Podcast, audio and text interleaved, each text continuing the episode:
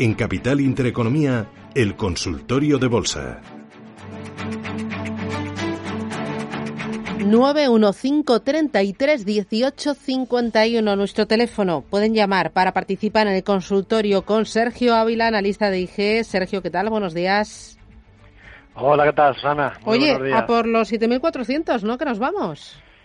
Pues sí, parece que vamos camino de ello. Siguiente nivel de referencia ahora mismo en el IBEX, tenemos los 7.454, que sería el 38,2% de toda la corrección que tuvimos en el mes de febrero-marzo. O sea que poco a poco seguimos avanzando, muy positivo para, para el mercado español y también para Europa. O sea que bien, muy contento. Em, ¿Tú crees que el tirón va a seguir hasta dónde? ¿Por qué valores va a seguir eh, sustentado? Eh, ¿Cómo estás viendo también el volumen de negocio? ¿Estas últimas alzas se están produciendo con importante volumen de negocio?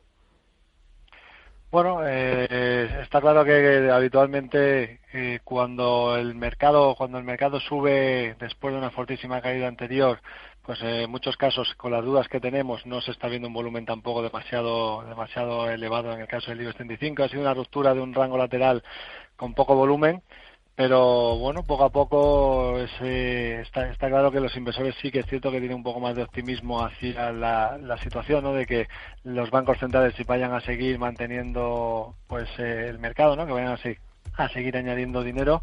Eh, esta semana, por ejemplo, tenemos al Banco Central Europeo que se espera ¿no? que, inyecte más, eh, más dinero todavía esa QE que, ya también se esperaba, ¿no? después de lo que había hecho Estados Unidos, que había sido mucho más radical, y, y poco a poco con la reapertura de las economías, pues bueno, eh, los inversores empiezan a, a, pensar o a anticipar que la recuperación de los beneficios puedan ir eh, mejorando. Sin embargo, sí que es cierto que hay que tomárselo con muchísima cautela, porque el IBEX 35, el mercado europeo, sigue siendo un mercado que está en tendencia bajista, pero el hecho de que se vaya recuperando, pues eh, a, todos nos, nos, viene bien, ¿no? Que, evidentemente eh, las eh, compañías españolas que han sido muy penalizadas se vayan recuperando y que podamos ver con un poquito más de optimismo la situación tan eh, negativa en la que nos encontramos, ¿no? Porque seguimos estando dentro de una crisis eh, que es sanitaria y que va a ser también económica, así que por lo menos que vayan recuperando, pues eh, en este caso, capitalización de nuestras empresas.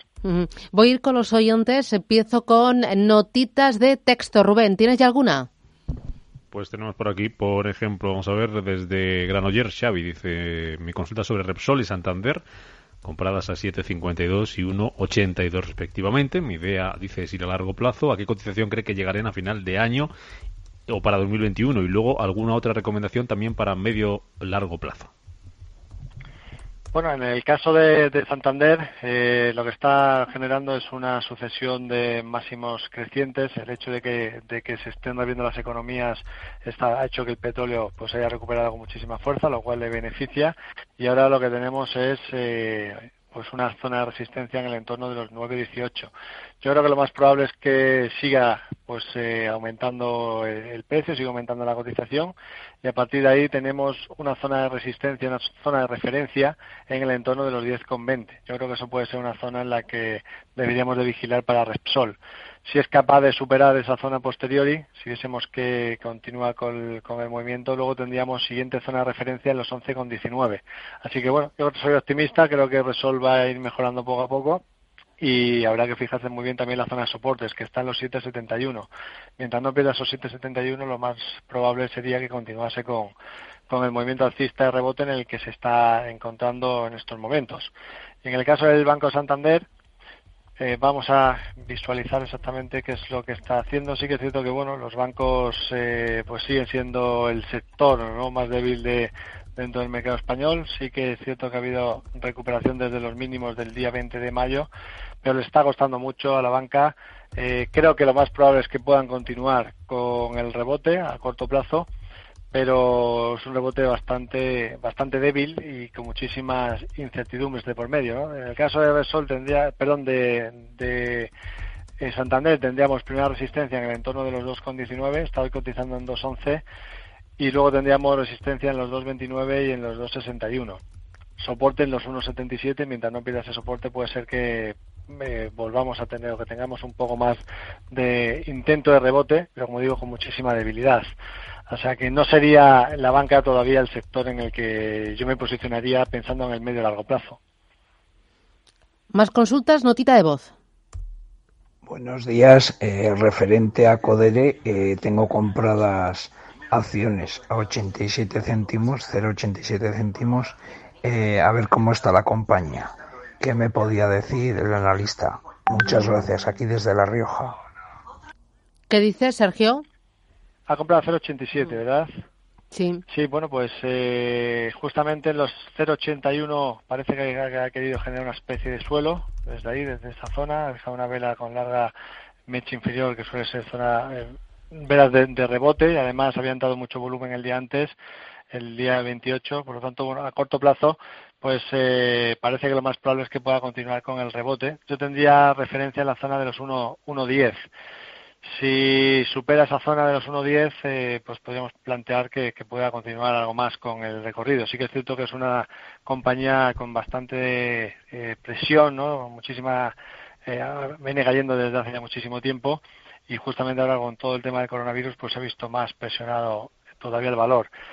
Eh, el hecho de, pensar ¿no? de si Codere va a, abrir las, eh, los, bares, de, o en este caso las, los locales que tiene, y que se pueda reunir muchísima gente dentro, pues eh, todavía es, sería muy pronto para pensar en eso. ¿no? Y es evidente que esta compañía necesita que se reabran estos locales para volver a tener el negocio que tenía previo a la crisis del coronavirus. Por lo tanto, creo que le puede costar eh, recuperar esos beneficios por acción a medio y largo plazo.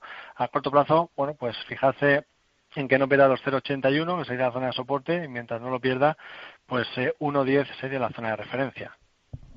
Vamos con un mensaje de audio. Buenos días. Para el consultorio de bolsa, eh, quería hacer una eh, una pregunta y una reflexión. Eh, ¿Ve usted el que podamos volver a, tocar los mínimos de marzo, 5.800 puntos en el IBEX? ¿Es posible que se vuelva a, a esos niveles o ya ve el mercado más yendo a los 8.000 puntos en el IBEX? En cuanto a los americanos, mm, lo ve corrigiendo algo para eh, por el mes de julio, agosto ir a buscar los máximos eh, cuando quede poco para las elecciones. Eh, y luego la reflexión, ¿ha servido de algo prohibir las posiciones cortas? Porque lo que parece que, el, que se hayan prohibido las posiciones cortas ha hecho que no suba el mercado español. ¿No ha visto un absurdo las posiciones cortas y cuando se habla de prohibir las posiciones cortas? Eh, muchas gracias y saludos desde Ciudad Real. Sergio, ¿qué les decimos? Bueno, sí, bueno, en el caso de, del IBEX, eh, yo creo que, que, bueno, hemos hecho, habíamos, hemos caído con muchísima fuerza. Es cierto que poco a poco, pues eh, ya estamos abriendo la economía, lo cual, pues es algo que, si mientras no haya un rebrote que veamos que volvamos que nos sirva para volver a cerrar el, para volver a cerrar las ciudades y que pues de nuevo entre el miedo ¿no? que hemos tenido sobre el impacto económico que va a tener de momento pues lo más normal es que eh, poco a poco mientras se vaya reactivando la, economía pues que el, optimismo se vaya imponiendo un poco más en el mercado pensando ¿no? que es más fácil que la recuperación de los beneficios pues se vaya haciendo de, una manera más rápida sí que es cierto que hay mucha incertidumbre también ¿no? de cómo va afectar el, eh, todo, toda esta crisis ¿no? a nivel general en España. dependemos también de las ayudas de, de la Unión Europea y eso va a ser también determinante. Pero creo que viendo la situación actual me parece ya más complicado que volvamos a ver los mínimos del mes de marzo. Evidentemente no se puede descartar nada porque porque puede haber un rebrote en cualquier momento, porque puede aumentar la tensión eh, en Europa, porque pues, pues bueno pues eh, eh, puede ser que al final no se terminen de aprobar esas ayudas que se, que se están poniendo encima de la mesa y, eso sería muy perjudicial para, para, España. Pero de momento y a corto plazo lo, más probable es que continuemos con el rebote que estamos, que estamos viendo. ¿no? Y en cuanto a los eh, mercados de Estados Unidos, mercado americano, sí que es cierto que ahora con, eh, las protestas que estamos viendo en las diferentes ciudades, ahí sí que parece ¿no? que podría aumentar un poco más el riesgo de que aumenten los casos de coronavirus, que sería el factor más determinante a tener en cuenta, no tanto ya las protestas, ¿no? porque las protestas finalmente pues terminarán pasando y, y no afectará de manera muy drástica la economía. Pero sí que es cierto que si eso provoca un rebrote eh, de los eh, de los casos, sí que podríamos tener pues eh, adicionalmente un riesgo mayor. Pero yo creo que el mercado americano sigue estando muy fuerte, la Reserva Federal está por detrás, también las ayudas que está poniendo el gobierno de Estados Unidos, que lo está haciendo en conjunto tanto el Partido Demócrata como el Republicano, ambos, el Partido Gobierno de Donald Trump con la oposición, y, bueno, de momento, pues eh, parece que lo más probable es que continuemos también con las subidas. Por ejemplo, en el Nasdaq todavía no hemos llegado a completar la vuelta nube, que lo tendríamos en el entorno de los 9.717, sería la siguiente referencia. Estamos hoy eh, con los futuros cotizando 9.618 mientras eh, no se cumpla esa, esa vuelta, yo creo que lo más probable es que y sigamos avanzando poco a poco. Y luego ya una vez que lleguemos a, esos máximos, lo normal sí que es cierto que, una vez que entremos en la zona de sobrecompra absoluta, después de haber llegado a zona de máximos anteriores, pues que podamos ver algo de corrección. Pero, pero mm. parece que ya las probabilidades de alejarnos de, volver a los mínimos, pues se van alejando gracias a esas ayudas de los bancos centrales y al optimismo de las, de las aperturas. Mensaje de audio. Muy buenos días eh, a todos. Quería preguntar por Airbus, que la tengo con pérdidas y luego también una duda. ¿Puede ser que la filial española que cotiza en, en, el, en, España de Airbus haya suspendido beneficio y la matriz francesa no? Eh, bueno, me interesaría saberlo. Y luego, ¿qué, qué operativa haría con estas acciones? Eh, si vender ya sobre estos precios 62, 64 o, o dejarlas a largo plazo. Muchas gracias y muy buen día a todos. 30 segundos, Sergio.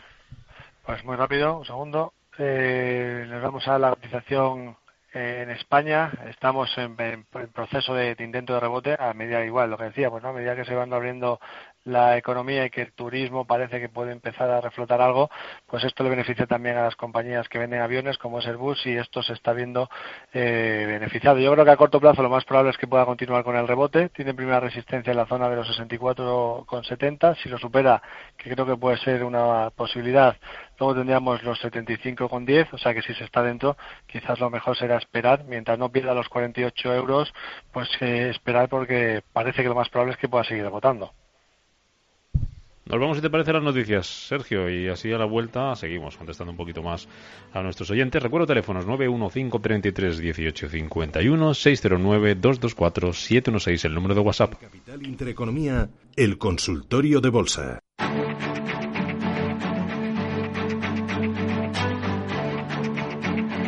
En Capital Intereconomía, el consultorio de bolsa.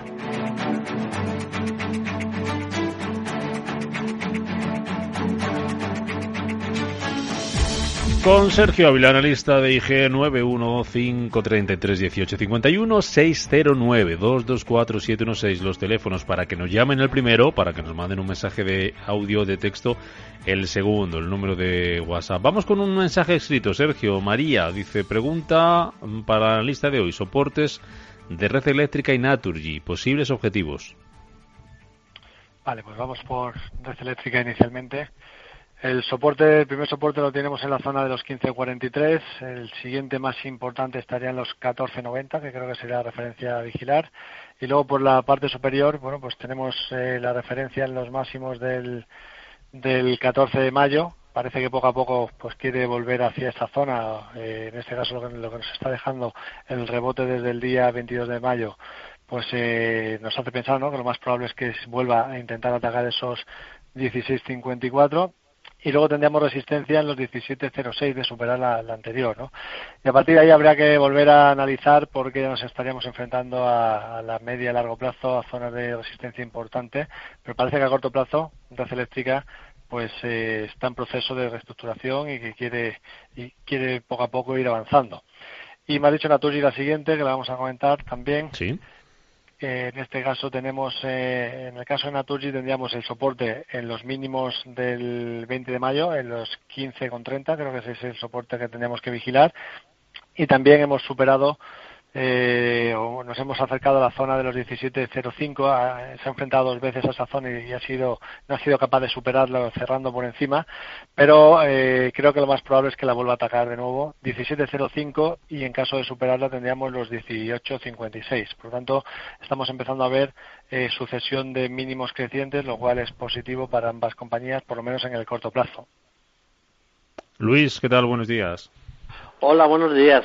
Vamos a ver, quería preguntarle al señor Ávila, tengo acciones de Daimler a 40 euros y también a ACS a 31 y quería saber a ver si podían llegar en este tirón a, esos precios.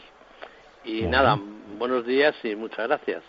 Gracias Luis. Confiamos en el tirón, Sergio. Bueno, en el caso de Daimler parece que estamos también rebotando. Yo creo que va a seguir continuando. ¿A qué precio me has dicho? Perdona que había entrado porque no, no me he quedado Pues Daimler no me he quedado con el precio. Hace ese 31. Vale, bueno. De todas formas, comentar, eh, Daimler tiene resistencia en la zona de los, tendremos resistencia en los 36-36 y luego en la zona de los 40 con 58. Creo que eh, viendo la sucesión de máximos y mínimos crecientes que estamos viendo en el corto plazo, pero que lo más probable es que viendo también que se están reviendo las economías y que poco a poco pues hay un poquito más de optimismo. Eh, también en los cíclicos, pues este caso le, se puede ver beneficiado. Creo que que lo normal es que continúe con el rebote, yo me fijaría en esa zona, los 40 con 58. Y a partir de ahí, pues eso puede ser una zona de vigilar con más claridad, ajustando más los stop, eh, los mínimos previos que se generen y a ver si es capaz de volver a superar zonas de resistencia. En el caso de ACS tendríamos, eh, te digo exactamente, bueno, ACS me está gustando mucho lo que está haciendo, se está reestructurando completamente. Eh, tiene, en este caso parece que justamente hoy, eh, con el cierre, que probablemente cierre por encima de los 24-26, active un segundo impulso alcista y tendríamos primera resistencia en los 29-67 y luego los 32-76. Por tanto, bueno, está lejos todavía de los precios que comenta, pero poco a poco se está, se está reestructurando y, yo en este caso creo que lo más inteligente sería mantener, eh, mantener ahora mismo las, las, operaciones que tiene, ambas. Venga, vamos con un mensaje de audio. Hola, soy José de Sevilla. Preguntaba a la señora analista por Intel, comprada a 62, objetivo y soporte. Gracias. Bueno, pues Intel es un valor que a mí me gusta, que es un valor que me gusta mucho. De hecho, eh, pues eh, comentábamos eh, también aquí en esta radio que el valor que me gustaba justamente cuando ha superado la zona de los 61.90, que lo superó el pasado miércoles 20 de mayo y desde aquí pues lo que está haciendo es estructurarse. Tiene una primera objetivo, yo creo que va a hacer una vuelta a nube, pues sería lo más probable, ¿no? Que hiciese una vuelta a nube hasta los máximos del mes del mes de enero, el 24 de enero llegó a los 68,54 dólares, creo que esa sería la resistencia, la referencia primera a vigilar, y luego zonas de soportes pues eh, en los 55-50. O sea que me parece interesante, creo que es un valor que sigue estando muy fuerte, tanto en medio, corto como largo plazo. O sea que un valor perfectamente a mantener y ya veremos a ver si es capaz de llegar a esos máximos, si lo supera, a ver hasta dónde los lleva. ¿no? Lo ideal aquí en un valor tan fuerte es ir pues eh, ajustando los stop a medida que se van que se van eh, superando zonas de resistencia importantes. O sea que bien un valor para estar perfectamente. Mensaje escrito dice este oyente. Eh, stop loss y precio objetivo para Philips. Nos da un ticker que es PSX a Philips 66 perdón. PSX es el ticker compradas a 79,51 dólares. Y si ves alguna estrategia para largos en Home Depot Vale, en el caso de Philips 66 eh, tendríamos, estamos en fase de rebote, hemos superado el 50% de FIBO de toda la caída previa, lo cual pues eso me hace pensar que lo más probable es que siga continuando con el rebote, al menos hacia la zona del 61.8, que está en los 87.17.12, y luego se enfrentaría a la resistencia de la media a largo plazo. De superar la media, pues sí que sería bastante interesante porque podría dar la posibilidad de una vuelta a nube. Yo lo que me fijaría aquí en Philips es que no pierda los 67 dólares. Mientras no pierda esa, esa zona, pues lo más normal sería, lo más probable sería que continuase con el rebote. Y en el caso de Home Depot, es una compañía también muy fuerte dentro del mercado americano, eh, tanto medio, eh, largo como corto plazo. Sí que es cierto que bueno tiene activado una, un objetivo eh, por ruptura de rango hacia el rango lateral hacia el entorno de los 256,60. Lo único que le está costando ya bastante después de haber superado los máximos históricos que habíamos generado que había generado el 21 de febrero, ahora le está costando bastante. Lo más normal es que pues haya algún tipo de consolidación o que haya alguna corrección inicial para luego continuar con la subida o que consolide en rango lateral. Por tanto, me esperaría a ver si pues corrige algo quizás hacia la zona de los 225, 230 y a partir de ahí, bueno, pues si se para en esa zona y vemos alguna divergencia alcista o algún movimiento que vuelva a, indicar o no que vaya a continuar con la tendencia, que lo más probable es que así sea, pues eh, situarnos en el valor. Pero de momento justamente estamos en zona de máximos, lo normal sería ver algún tipo de corrección a corto plazo. Ana, ¿qué tal? Buenos días.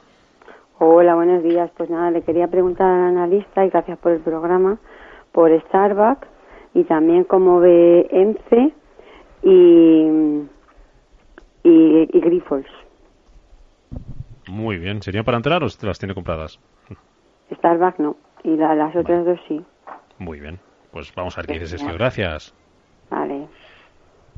Bien, en el caso de Starbucks eh, se ha recuperado con muchísima claridad desde los mínimos. Eh, poco a poco también le beneficia ¿no? que se vayan abriendo las economías, que pueda volver a reabrir sus establecimientos. Sí que es cierto que, bueno, de momento pues lo que se están abriendo son más las terrazas que, los propios establecimientos a nivel general y todavía eso pues le puede, le puede perjudicar de, momento, ¿no? Hasta que se empiece a abrir todo con mayor claridad. Sin embargo, creo que eh, en este caso, pues eh, están en una fase de rebote. La fase de rebote sigue continuando, pero tiene una resistencia importante en el entorno de los 82,17.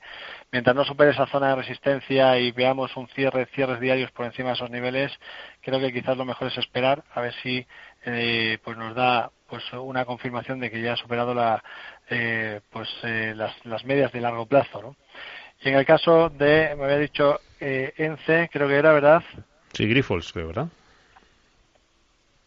Vale, en el caso de ENCE y Grifols, vamos por partes. Empezamos por ENCE.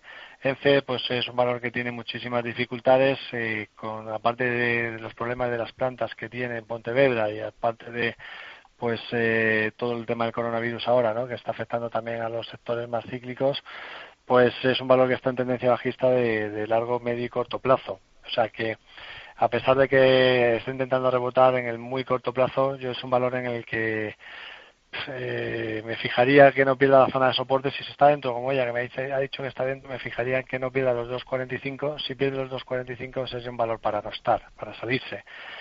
Eh, a ver si eh, poco a poco se puede ir recuperando algo mientras no pierda ese soporte, pero, pero le está costando mucho. Y en el caso de Grifols es un valor que sí que me gusta, lo único que, bueno, eh, este mes, el mes pasado ha dejado pues eh, un cierre mensual que no ha sido no ha sido del todo de mi gusto y, en este caso creo que le puede que a partir de ahora puede empezar a tener algo más de penalización. Eh, me fijaría en que no pierda los soportes los 26.42 si pierde esos soportes pues sería para salirse del valor. De momento está dentro del valor pues que no pierda ese soporte a precios de cierre diario 26,42 y luego por a ver si es capaz de volver a recuperar zonas de resistencia que las tenemos en en los 30,36 pero a corto plazo eh, se está complicando un poco la situación de, de Grifols desgraciadamente una una última muy rápida, Sergio. Dice, quería este, este oyente, quería que me dijeran qué opina sobre el Banco Sabadell. En los mínimos que tiene, ¿es atractivo entrar? Bueno, pues yo, como he dicho antes, eh, intentaría pues ser muy selectivo en la banca. No creo que Sabadell sea el mejor valor ahora para, para estar. Sí que es cierto que tiene un soporte de los 0,2489, que si uno quiere hacer un trading más eh, agresivo en cuanto a riesgo, ¿no? pensando que, que bueno pues que pueda ajustar bastante los stops, pues eh, quizás pueda haber algo de rebote, pero con muchísimo riesgo. No, no es, un, no es eh, un valor en el que yo estaría en estos momentos. Fantástico. Pues Sergio Ávila, analista, dije muchísimas gracias por ayudar a los oyentes y por mostrarnos los gráficos a través de la radio. Cuídate mucho y a ver si nos vemos pronto. Un abrazo fuerte, Sergio. Muchísimas gracias, y lo mismo te digo. Un saludo a todos.